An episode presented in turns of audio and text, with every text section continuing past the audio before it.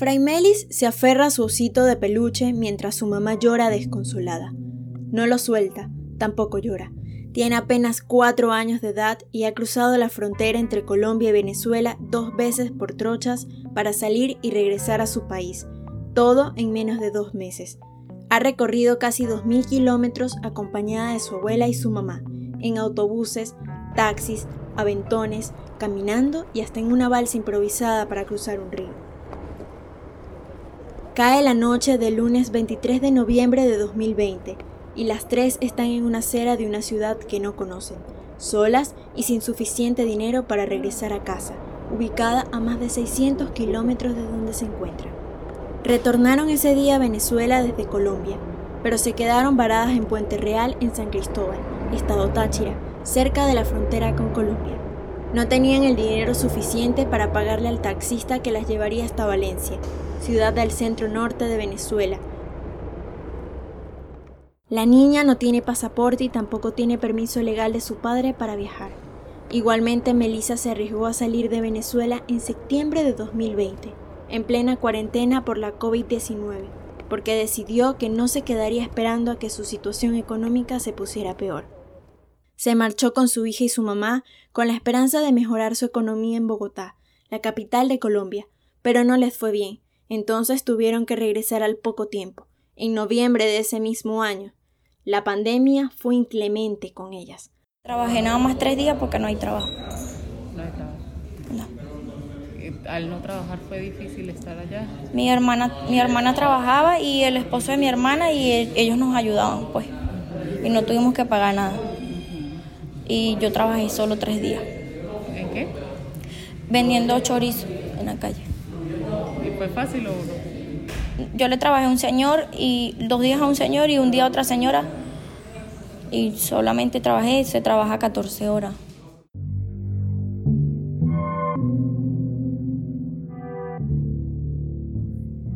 Este capítulo, El regreso a casa, es el tercero y último de la serie de podcast El vaivén del desarraigo, realizado por el equipo periodístico de Hijos Migrantes. Aquí conoceremos cómo la niña Fraimelis, su madre y su abuela sortearon muchos obstáculos para retornar a Venezuela luego de haberse ido a Colombia. El vaivén del desarraigo es un trabajo especial con sello de hijos migrantes, realizado en alianza entre Historias que Laten, El Pitazo y el proyecto Migración Venezuela del Grupo Semana. Soy Rafael David Zulbarán y mi compañera Aranza López seguirá con el relato. Melissa salió por primera vez del país hacia Colombia a mediados de 2017. Viajó hasta Cali, en el departamento colombiano del Valle del Cauca, y duró seis meses trabajando en la calle.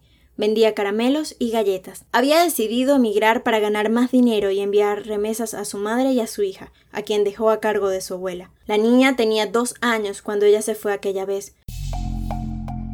Según datos de la organización no gubernamental Centros Comunitarios de Aprendizaje SECODAP, uno de cinco emigrantes venezolanos que traspasa fronteras deja al menos un niño atrás. ¿Por qué te, ¿Por qué te fuiste en esa primera oportunidad? Por situación económica, mi hermana con sus dos hijos, ellos estaban muy flaquitos. Y yo me fui para ayudarlos a ellos. Melissa regresó entonces a Venezuela para buscar a su madre y a su hija, con el plan de viajar nuevamente a Colombia juntas, y así lo hicieron en septiembre de 2020. Pero todo cambió cuando su madre comenzó a llorar y deprimirse por estar lejos de su casa, especialmente porque aunque estaban en Bogotá, seguían teniendo problemas económicos. Y al durar allá un mes, ya mi, mi mamá lloraba mucho, lloraba todos los días porque ella se quería ir para su casa. Allá en Bogotá, si tú no tienes el permiso de permanencia no te atiende. Entonces yo me vine porque antes que ella se enfermara, pues estuviéramos tan lejos no la pudieran atender. Debido a los efectos económicos y sociales de la pandemia, miles de venezolanos han decidido regresar a su país. Según Migración Colombia, unos 145.000 migrantes retornaron a Venezuela desde el cierre de la frontera en marzo de 2020 y hasta finales de ese año. Muchos venezolanos que no pudieron seguir trabajando o pagando un alquiler fueron desalojados de sus viviendas. Sin embargo, este organismo de control migratorio estima que otros 107.000 emigren de nuevo a Colombia en los próximos meses, como de hecho está ocurriendo desde el último trimestre de 2020. Muchos se desplazaron en buses habilitados por el Estado colombiano o en transporte pagado por ellos. Otros lo hicieron caminando hasta la frontera. Jorman Rosales es uno de ellos. A diferencia de Melissa, él no pudo cruzar la frontera para regresar a Venezuela. Había llegado en 2018 a la ciudad de Bucaramanga, en el departamento colombiano de Santander. Allí vendía productos de limpieza en la calle, pero la aparición inesperada del coronavirus le impidió seguir trabajando. Su esposa, Janet Montero, estaba embarazada. Por eso, decidió primero buscar mejores oportunidades en Bogotá antes de pensar en retornar a su país. Estabas acá en Bogotá. ¿Qué sucedió con esto de la pandemia? Sucedió que nos teníamos, estábamos en un alojamiento de la cual nos sacaron el día de ayer por el tema del registro, como te conté hace rato. Como molestábamos mucho pidiendo el registro porque tiene derecho como niño nacido en Colombia, tiene derecho. Entonces padre nos sacó, nos dijo que ahí estaba la puerta, que esta era decisión de nosotros si queríamos irnos porque ellos eso llevaba un tiempo determinado, que nosotros no podíamos tampoco estar ahí porque se acabaron todos los recursos. Jorman llegó a Bogotá en mayo de 2020 y su hijo nació en pleno inicio de la pandemia, pero no lo pudieron registrar a pesar de que la legislación colombiana ya permite que se le pueda tramitar su nacionalidad. Antes del 2019, unos 24.000 niños nacidos en Colombia e hijos de migrantes venezolanos estaban en riesgo de apatridia, pues la constitución de ese país no contempla darle nacionalidad por el solo hecho de nacer en su territorio. Para ser colombiano por nacimiento, es necesario que al menos uno de los padres tenga esa nacionalidad o que, siendo hijo de extranjeros, alguno de sus progenitores estuviera domiciliado legalmente en Colombia al momento del nacimiento. El desconocimiento de este principio constitucional hace pensar a los migrantes venezolanos, como Jorman, que sus hijos nacidos en Colombia pueden tener automáticamente la nacionalidad de ese país, como ocurre con los hijos de extranjeros nacidos en Venezuela. Por eso el gobierno colombiano emitió en 2019 una resolución para darles nacionalidad a los hijos de padres venezolanos en condición irregular y que hayan nacido en Colombia a partir de agosto del año 2015. Pero todavía cientos de padres, como Jorman, siguen enfrentando trabas para registrar a sus hijos, y el tiempo apremia, pues esta resolución caduca en agosto del 2021. ¿Qué te decían los funcionarios en el registro? ¿Por qué no te dejaban? Primero porque no tengo los papeles originales de mi, de mi esposa ni los míos. Se mi cédula original, sino me pedían pasaporte, me pedían P, cosa que no tengo. Entonces Jorman andaba así con su esposa, quien cargaba a su bebé en brazos. Les faltaban muchos kilómetros, al menos 800, para llegar hasta Maracay, su ciudad de origen, en el estado venezolano de Aragua. Jorman simplemente quería resolver el problema de su niño y tramitar su registro de nacimiento en Venezuela. Cuando Jorman llegó a Cúcuta, en su camino de retorno a su país, vio la gran cantidad de personas esperando para cruzar hacia Venezuela.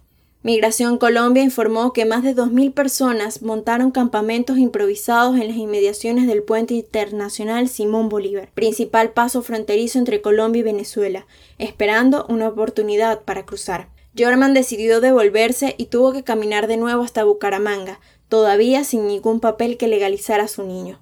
Al igual que Jorman, al menos 30.000 venezolanos se quedaron varados en Cúcuta ante la imposibilidad de pasar a Venezuela en 2020, según cálculos de Migración Colombia.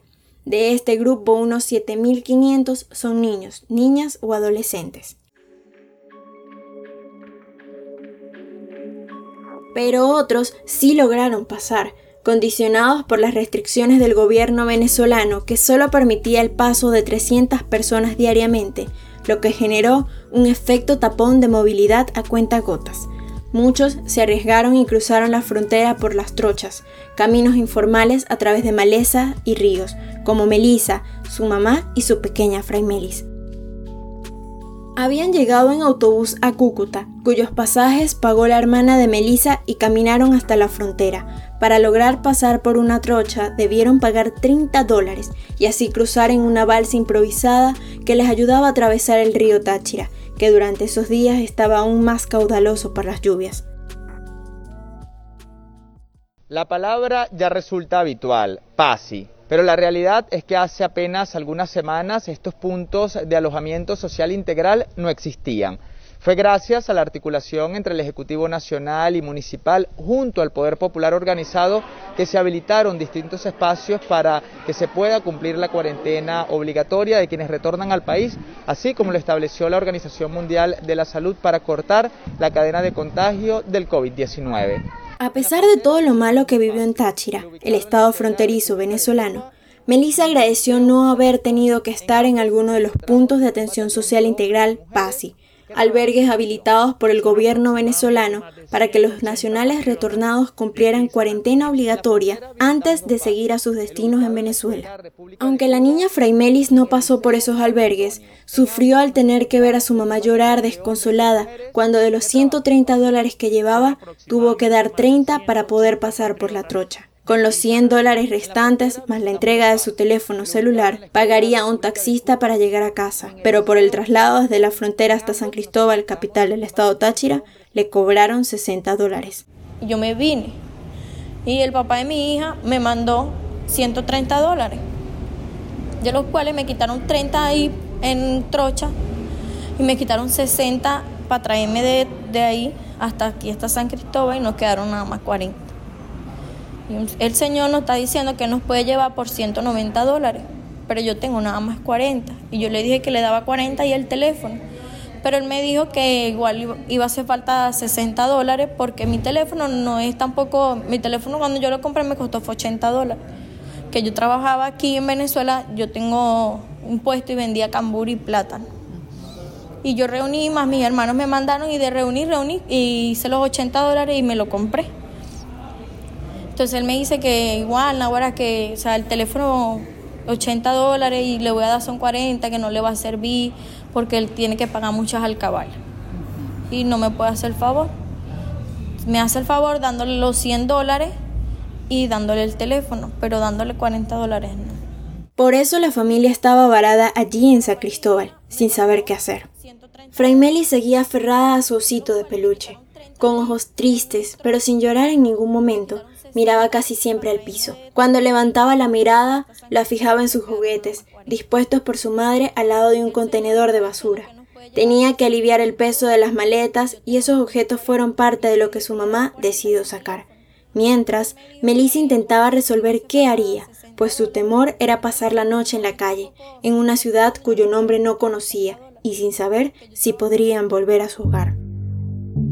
Un desconocido encontró a Fray Melis, a su madre y a su abuela con su equipaje en Puente Real.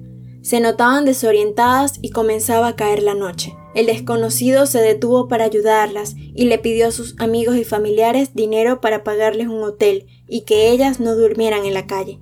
Además de pagarles el alojamiento, le ayudaron a reunir los 60 dólares que les faltaba y le dieron 10 dólares adicionales para alimentación. Fue así como Melissa y su familia salieron del estado Táchira rumbo a Valencia, estado Carabobo, a más de 640 kilómetros de distancia, el 24 de noviembre de 2020. Como su teléfono celular era parte del pago, no tuvimos más información de ella. De verdad, yo quisiera trabajar y, darle una buena educación a mi hija que estudie.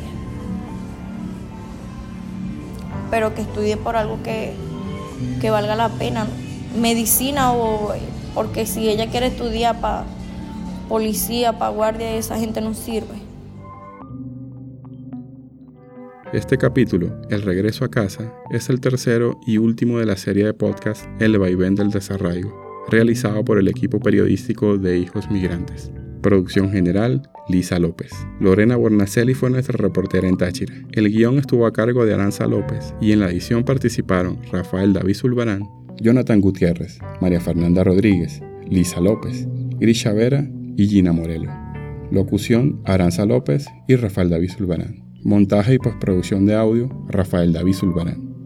El vaivén del desarraigo es un trabajo especial con sello de hijos migrantes, realizado en alianza entre Historias que Laten, El Pitazo y el proyecto Migración Venezuela del Grupo Semana de Colombia. Los invitamos a visitar nuestra página web www.hijosmigrantes.com. Allí encontrarán otras historias con foco en los riesgos a los que se expone la niñez venezolana por migrar indocumentada. Gracias por escuchar.